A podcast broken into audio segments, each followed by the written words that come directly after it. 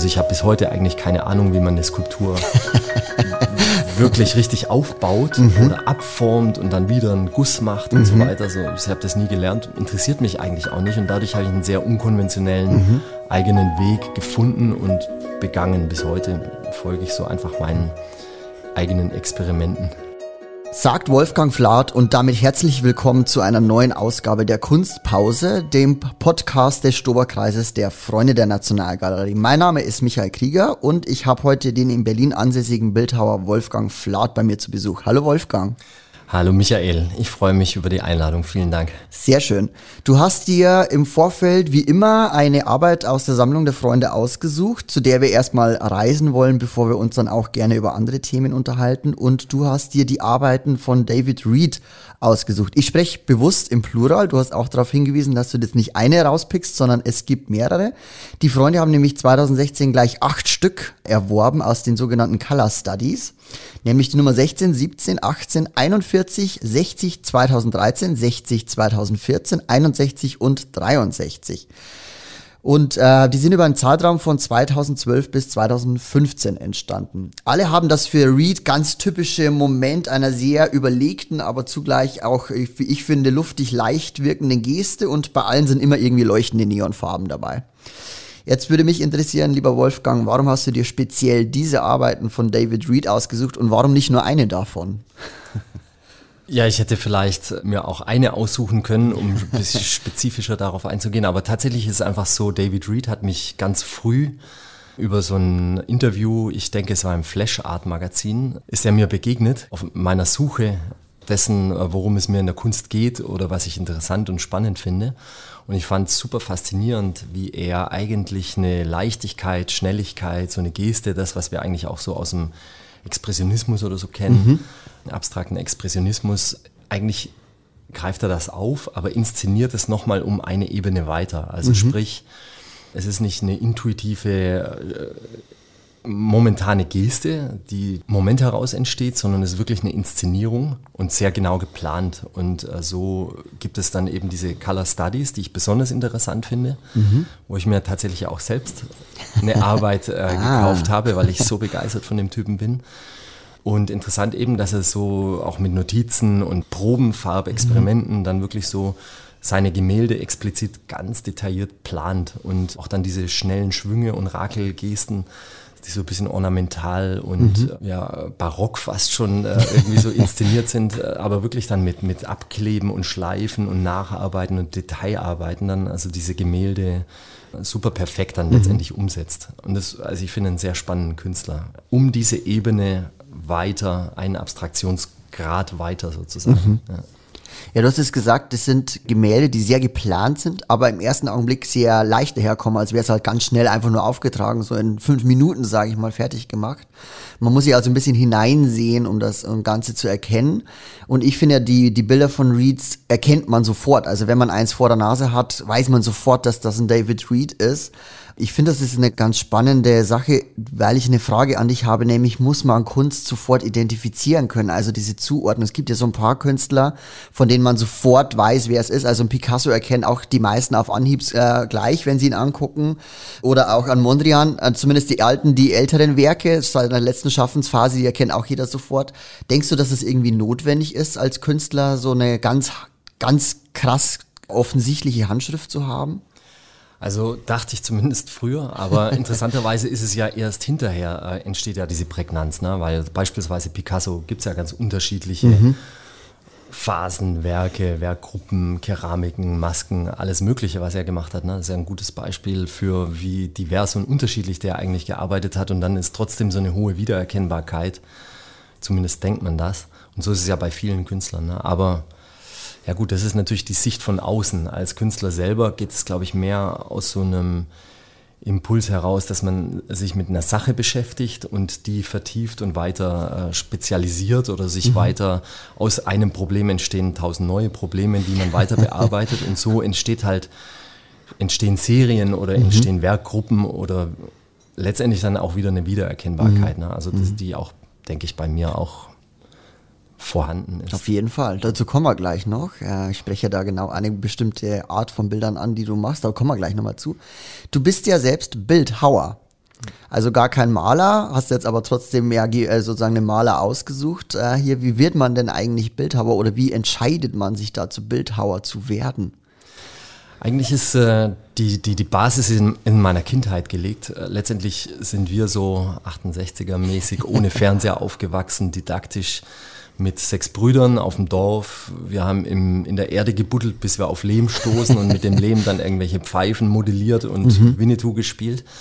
Und später kam eigentlich dann so eine Auseinandersetzung mit äh, Bauhaus, mhm. ähm, eigentlich über Design und Bauhausmöbel, Bauhausarchitektur kam ich zur Kunst letztendlich. Tatsächlich der handwerkliche Aspekt, der ist halt schon ganz früh angelegt, weil wir immer gebaut, gebastelt hatten, auch als Geschwister, als Family so äh, hinterm Haus, in der Werkstatt. Meine Möbel habe ich mir früh selber gebaut. Der ganze Anfang ist eigentlich so gelegt eher so im Design, in der mhm. Auseinandersetzung und Interesse an Design. Und dann hatte ich Malerei studiert mhm. äh, an der Akademie, wobei ich relativ schnell festgestellt habe, so was Malerei anbelangt, also den ganz klassischen Weg in der Malerei zu gehen, war ich immer auf der Suche nach einem eigenen, nach einem ganz eigenen Weg, einer eigenen Formfindung, eine eigene Sprache zu finden.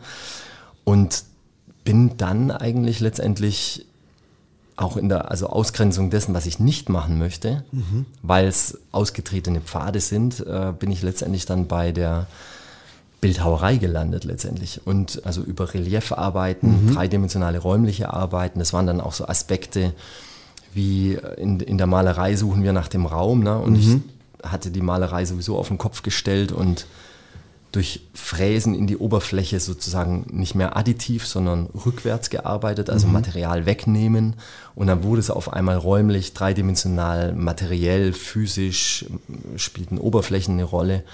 Und durch Zufälle bin ich letztendlich dann auch zur Bildhauerei gelangt. Allerdings muss ich dazu sagen, habe ich es nie studiert und nie gelernt. Ne? Mhm. Dadurch habe ich möglicherweise auch so einen ganz eigenen Weg eingeschlagen.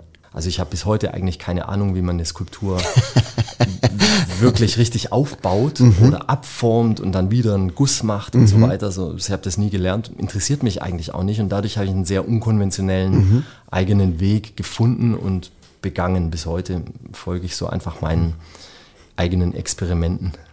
Wie gehst du dann vor? Kann man sich das so Trail-and-Error-mäßig vorstellen? Du probierst was aus und es funktioniert oder funktioniert nicht? Oder ist es doch sehr überlegt?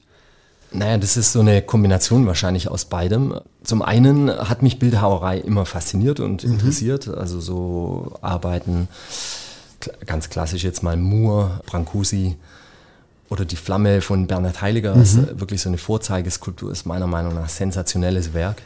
Und da habe ich immer mich eigentlich daran auch dann orientiert, als ich anfing, Skulpturen zu bauen dadurch, also wie ich arbeite, ist ja tatsächlich mit Recycling, Upcycling von einfachen mhm. Materialien, Pappmaché, Holz, Latten mhm. zu verschrauben, modellieren mit Pappmaché und so weiter. Also es ist wirklich sehr unkonventionell und deswegen hat es, glaube ich, auch eingeschlagen. Äh, ich, 2005 hatte ich die erste Skulptur auf dem Artforum gezeigt und das war einfach halt nicht gesehen bis dahin sowas, auch von der Materialität, eben von der Arbeitsweise äh, dann mit geschredderten Kunsttexten da Pappmaché-Skulptur hinzustellen. das, ich glaube, das hat so auch dann ganz gut funktioniert mhm. dadurch. Ja. Ja, wenn man sich deine Skulpturen jetzt anguckt, die zum Beispiel in großen Gebäuden, in freien Räumen häufig auch in der Luft äh, hängen, dann ich, wenn die angucke, ich sehe sofort irgendwie eine organische Form, habe auch unweigerlich die Assoziation irgendwie Rücken oder irgendwie ne, so ein Rückgrat vielleicht sogar, was man sieht, oder irgendwas Knochengerüst in der äh, Richtung. Ist aber nur meine Sichtweise. Man kann natürlich auch volle Abstraktion darin äh, wieder erkennen. Das ist jetzt ja auch etwas, wo ich, also wenn ich Bildhauerei höre, dann habe ich sofort immer was Konkretes, Figürliches im Kopf. Und das würde ich ja dir aber nicht sofort unterstellen. Liege ich da richtig oder bin ich da voll auf dem Holzweg? Tats ja, tatsächlich arbeite ich komplett abstrakt von meiner gedanklichen Ausgehensweise. Also arbeite ich ganz intuitiv, ganz abstrakt. Mhm. Könnte man das eher so äh, von der Herangehensweise als konkrete äh, Kunst betrachten, ist aber ja in der Formsprache organisch mhm. und orientiert sich eigentlich an der Natur, an so einer Logik der Natur. Ich folge der Sprache der Natur die man also im kleinsten findet, äh, im Zellen, Knochenbälkchen, Skelettaufbau. Und ich, meiner Meinung nach ist es einfach so ein mathematisches Prinzip der maximalen Stabilität, ne, mhm. was sich fortsetzen lässt bis ins Universum. Diese Bauweise oder diese Rückkoppelung immer an so eine natürliche Formensprache. Das, das ist eigentlich spannend, dass du dann das mit Rückgrat assoziierst, weil tatsächlich war auch mein Anfang war eigentlich so gegeben, dass mich so Skulpturen, klassische Skulpturen so fasziniert hatten, einfach in ihrer Eleganz und Volumen und Formensprache. Und meine eigene Skulptur ist dann wie so das so lange abgebürstet, bis das Skelett oder die, die Essenz der mhm. Skulptur noch steht, also das Rückgrat der Skulptur noch bleibt. Also als würde ich so mit so einem Röntgenblick so eine Flamme von Heiliger äh, betrachten und dann nur noch das Skelett äh, davon bauen sozusagen. Und habe tatsächlich auch einige Skulpturen ganz gezielt auch zitiert. Also mhm. das ist allerdings dann so 2005, 6, 7 passiert so. Und dann versuche ich mich irgendwann immer weiter zu lösen und gehe sehr viel intuitiver und freier an die ganze Geschichte ran, bis ich irgendwann die Möglichkeit hatte, und das hattest du ja angesprochen, an diese großen Installationen, einmal äh, eine Gelegenheit bekam von einem Museumsdirektor, der mhm. einfach sagte, mach und tob dich hier aus. Und tatsächlich hatte ich das dann auch äh, so wahrgenommen und ernst genommen. Das war ein Zentralmuseum in Utrecht, wo ich dann eine riesen Installation gebaut habe mit diesen fliegenden, knochigen, filigranen mhm. äh, Formen, wo es quasi wie eine Dimensionenverschiebung dann gab. Also nicht mehr die Skulptur, ich umgehe und umkreise die Skulptur und diese Vielansichtigkeit und dieses ganze Thema, sondern auf einmal bin ich Teil der Skulptur oder wie so eine Mikrobe, die sich da durch so einen Organismus mhm. durchbewegt, sowas. Noch eine Frage zu dem, auch wie ist dem Entstehungsprozess? Ich kann mir ja vorstellen als Bildhauer, dass die Physik, um es mal ganz äh, platt zu sagen, bester und vielleicht auch schlechtester Freund zugleich ist und wie stark beeinflusst die Gesetzgebung der Physik letztlich dann auch was du machen kannst. Weil ich stelle mir immer so vor, eine Malerin oder Maler, gut, die sind zweidimensional, damit ist schon mal vieles erledigt, aber die können ja letztlich machen, was, was sozusagen die Expression erlaubt. Das kann der Bildhauer vielleicht nicht, weil kann mir nicht vorstellen, dass man jetzt so aus Pappmaché in fünf Meter lang ganz stabilen Stab bauen kann, weil das geht einfach nicht, weil der würde irgendwo brechen. Wie sehr also musst du der Natur folgen, in dem, wie du deine Skulpturen gestaltest? Ja, das ist tatsächlich eine, eine dramatisch, ne? weil ähm, also ich arbeite ja tatsächlich permanent gegen die Gravitation und ja. äh, also so lauteten auch schon ähm, Ausstellungstitel. so diese, diese hängenden äh, Skulpturen, also ich komme leider nicht ohne diese Drahtseile aus. Ne? Also ja. am liebsten würde ich das ja in die Luft werfen wie so ein Lasso und dann bleibt mhm. es da stehen. Also das wäre wirklich so von der, von der, vom Gefühl her eigentlich das das, äh, wenn es funktionieren würde. Aber ich versuche natürlich genau dieses Gefühl zu erzeugen oder diese Energie oder diese so, so Dynamik wie so ein Wurf in den Raum. Mhm. Ähm, das ist eigentlich das, woran ich arbeite. Ne? Dass man letztendlich, dass es gelingt, dass man die Drahtseile dann tatsächlich ignoriert und wirklich nur die Skulptur sieht, wie so eine eingefrorene Luftbewegung oder schnelle Bewegung im Luftraum. Das ist eigentlich äh, das, was ich faszinierend finde. Aber ich ärgere mich täglich über die, Wollte gerade fragen, wie, ne? wie genervt du manchmal auch bist von den Dingen, die halt dann nicht klappen. Aber auf der anderen Seite ist es tatsächlich so, ähm, also es war von Anfang an eigentlich ein Anliegen, dass meine Skulpturen stehen. Mhm. Also wie ein Tänzer auch immer einen Schwerpunkt hat, immer einen Balanceakt, mhm. äh, äh, der, der, der immer also, dass wir nicht durch Tricks, man kann natürlich durch Dinge fixieren, äh, festschrauben äh, und, und, und irgendwelche, sag, ich sag mal so Jokes erzeugen, ne, indem man so denkt, es müsste ja eigentlich kippen, müsste ja eigentlich umfallen oder so. Mhm. Das versuche ich eigentlich immer bei Skulpturen zu vermeiden, sondern mhm. die müssen in sich eine Logik tragen, also auch wie in der Formensprache auch eine Logik existiert, so muss es als Skulptur auch stehen. Es ist natürlich immer spannend, so die, die, die, die Gravitation so scheinbar so ein bisschen auszutricksen, aber ja. Du machst ja monumentale Außenskulpturen, wenn ich es mal so nennen darf. Und ich gebe zu, ich kann mir da kaum vorstellen, wie man da eigentlich rangeht. Also kann ich mir da Wolfgang Flaut vorstellen, der mit einer Skizze wie ein Dirigent dasteht und lauter Gewerke werkeln lässt und äh, da kaum mehr selbst quasi Hand anlegt und nur noch die Idee übrig ist? Oder wie kann man sich da diesen Prozess vorstellen, von der Idee bis zur Umsetzung, dann eben von diesen riesigen ja, Werken, die eben nur noch in der freien Luft oder dann eben draußen stehen müssen, weil sie anders gar keinen Platz mehr finden würden? Ja, tatsächlich wäre es schön. Ne? Man könnte einfach äh, dirigieren und dann würden die Dinge so von selbst entstehen. Aber ich liebe es eigentlich viel mehr, äh, selber im Atelier zu stehen und mit meinen Leuten da äh, zu arbeiten und wirklich ähm, bauen und so, also werkeln. Ähm, also viel lieber als mein Büro und äh, meine E-Mails zu beantworten, stehe ich in der Werkstatt und bin da wirklich am Schweißen. Mhm machen, bauen, ähm, schleifen. Also ich bin natürlich auch super dankbar, dass ich Unterstützung habe und nicht alles alleine machen muss, also auch gar nicht könnte, aber im Prinzip liebe ich es, so die Dinge selber zu formen. Ne? Mhm. Es gibt natürlich dieses andere Konzept, dass man sagt, man macht eine Skizze, geht zu einer Produktionsfirma und lässt es herstellen, kann nachher noch irgendwie noch an irgendwelchen Kleinigkeiten Änderungen vornehmen mhm. oder, oder äh, rummeckern. Ich kann jetzt leider gar nicht rummeckern, weil alles, was ich gemacht habe, habe ich selber gemacht und selber alle Fehler selber produziert. Genau, bei die, gerade bei den großen Skulpturen ist es ja so, da wirst du ja wahrscheinlich nicht einfach loslegen, weil du da jetzt Bock drauf hast, sondern da wird's, äh, gibt's jemanden, der was haben möchte von dir. Ich erinnere mich, wir waren vor einiger Zeit bei dir im Atelier und du hast so einen Hinweis gegeben, dass die Berliner Sparkasse ja, Arbeit bei dir in Auftrag gegeben hat.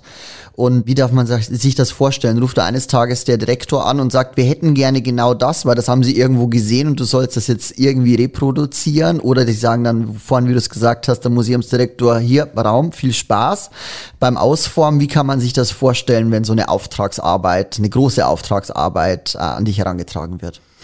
Ja, tatsächlich, ähm, also eine Sparkasse in Süddeutschland, ein Neubau einer Sparkassenfiliale. wo ein Luftraum existiert über drei Etagen, also prädestiniert und perfekt für mhm. meine Arbeit. Dort gab es einen kleinen Wettbewerb, eine kleine Kommission, die Künstler ausgewählt hat und dann um Vorschläge gebeten hat. Dann hatte ich tatsächlich da den, die, die Möglichkeit bekommen, das zu realisieren. Diese Arbeit wird jetzt tatsächlich gerade installiert. Mhm. Schon ziemlich spektakulär, finde ich, und auch großartig für mich, dass ich solche Arbeiten realisieren kann. Ne? Und Parallel haben wir gerade die Tage einen Wettbewerb abgegeben für eine große Außenskulptur, für mhm. so ein äh, Fraunhofer-Institut.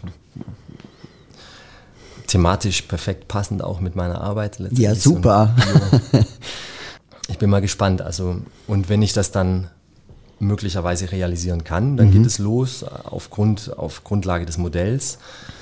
Dann fangen wir an, da das hoch zu skalieren und zu bauen und in die Realität ja. umzusetzen. Ist es dann so, wenn jetzt so eine Auftragsarbeit zustande kommt, dass da ein Dialog mit dem Auftraggeber stattfindet? Klar, ich meine, es gibt Begrenzungen, nämlich der Raum, in dem das dann sein soll? Oder gibt es da dann auch so Wünsche, dass man sagt, du hast gerade die drei Etagen angesprochen, den Freiraum bei dieser äh, süddeutschen Sparkasse?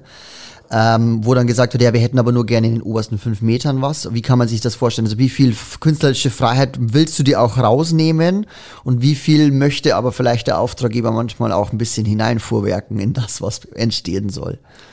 Ich glaube tatsächlich, in diesem Fall waren die auch etwas geschockt über die Dimensionen, die ich da jetzt abliefere, aber ähm, ist doch gut, oder? Äh, ja, aus meiner Sicht auf alle Fälle. Also ich liebe das, den Raum auch wirklich einzunehmen mhm. und äh, damit zu arbeiten und ähm, lass mir eigentlich relativ wenig in meinen künstlerischen Entwurf mhm. reinreden in dem Sinn, aber bin immer auch äh, absolut dialogbereit und äh, absolut ähm, interessiert auch daran, was andere darüber denken.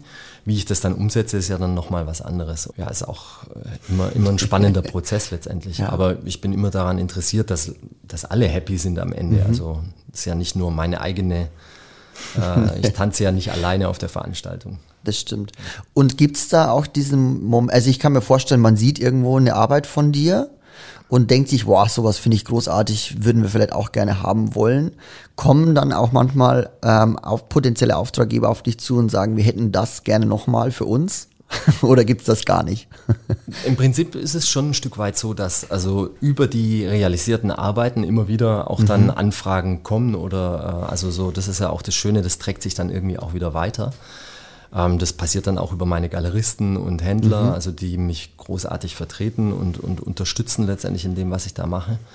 Und ja, so ist es so ein, ist nicht so, dass es alles ein Selbstläufer ist und alles von ja. alleine äh, funktioniert und läuft und so, aber ich bringe ja auch vollen Einsatz und dann geht es, dann sprechen die Werke wieder für sich und laden wieder neue Interessenten ein. Ist ja, ja auch klar, die beste passiert, Werbung. Genau, passiert tatsächlich immer wieder so Anfragen auf die Art und ja, Weise. Ja, also wenn man jetzt kein großes Atrium zu füllen hat, sondern vielleicht ähm, interessiert ist an dem, was du sonst noch machst. Wir haben es ganz am Anfang schon mal kurz angesprochen, dass du es ja selbst auch gesagt hast, du ja eigentlich Malerei auch studiert hast. Und du machst ja auch Malerei im weitesten Sinn, hast du ja vorhin schon gesagt, du nimmst eher weg, als dass du was hinzufügst. Wenn man sich mit dir beschäftigt, dann kommt man unweigerlich an den Mondbildern irgendwann nicht mehr vorbei. Ich nenne sie so, wenn man das dazu sagen darf, weil das sind diese, ja, ich finde, wahnsinnig tollen Konstrukte, Wandstücke würde ich ja eher dazu sagen, die du da hast, die man ganz schlecht fotografieren kann. Das muss ich an der Stelle aussagen, weil es spiegelt auch sehr extrem, was ja aber, glaube ich, auch der gewünschte Effekt ist. Und äh, also wer nicht, wer nicht weiß, worüber ich jetzt spreche, sollte das unbedingt jetzt mal kurz nebenbei googeln. Findet man äh, super leicht. Äh, wenn man Wolfgang Flath äh, sucht, findet man das sofort, was ich meine. Und das ist ja ein, ein ganz starkes Relief, vor dem ja dann nochmal eine Scheibe ist, die äh, eingefärbt ist und dadurch ja auch spiegelt und äh, sieht aus wie eine ganz brutale Hochglanzfotografie äh, von der Mondoberfläche. Ich finde, man sieht auch auf Anhieb gar nicht, dass es ein Relief tatsächlich ist, was sich drunter befindet. Und äh, wie kommt man auf diese Idee, das zu machen? Du hast ja auch einige davon mittlerweile auch schon produziert und äh, auch gut verkauft, glaube ich. Also im Prinzip, nachdem ich jahrelang äh, eine Serie Holzreliefs äh, mhm. gemacht habe, die tatsächlich diesen stärkeren Bezug auch zu David Reed nochmal hatten, mhm. ne? also wo es um Pinselgesten und Strippings geht, die zitiert werden und dann in Holz gefräst werden, fing ich parallel an Aluminiumreliefs zu realisieren, die tatsächlich dann so so Einschläge in, in der glatten Metalloberfläche aufweisen und so interessante, wie so natürliche Strukturen oder so, oder wie so zerfressen, ja, also wie Einschläge letztendlich, wie so mhm. gewaltsame Einschläge. Und über diese Serie kam ich zu dieser neuen Serie Dark Side of the Moon, nenne ich sie. Also mhm. bist du mit den Mondbildern auch ganz genau auf dem richtigen Pfad. Und interessanterweise ist es so, dass ich dann letztendlich über, eigentlich wiederum über Design, also über mein permanentes mhm. Interesse auch an Oberflächenmaterialien, Design, Gestaltung, auf diese Glasscheiben wieder kam, dichromatisches Glas, was einen interessanten Effekt eben mit sich bringt, dass die Arbeit, also unter, man, mit dem Auge kann man sehr gut fokussieren auf mhm. den Hintergrund, also auf das Relief, was im Hintergrund mhm. auch farblich bearbeitet ist und auch diese Kraterlandschaften da aufweist. Und andererseits auf die Spiegelung fokussieren kann. Mhm. Also das Glas hat so diese Eigenschaft, dass es zwischen Durchblick und Spiegelung hin und her flippt, sage ich mal. Und ähm, diese Arbeit, die ist extrem schwer zu fotografieren, weil sie aus jeder Perspektive und aus jeder Tageslicht- oder mhm. Lichtsituation wieder anders wirkt, anders funktioniert. Und es ist so diese Diskrepanz, also es geht in meiner Arbeit häufig um Pole, um gegensätzliche mhm. gegen Pole, ähm, also so wie die Skulpturen ursprünglich immer auch auf architektonischen oder geometrischen Sockeln standen, Fünfecke, Ovale, gestapelte Ovale und so weiter, so eine Stabilität äh, symbolisieren und das Fragile in der Skulptur, also, mhm. also als zwei Pole sich gegenübersteht, so ist es in dieser Arbeit so, dass die einerseits diese organische, erodierte Struktur im Hintergrund mit diesem ganz coolen Glas extrem gegensätzlich ist mhm.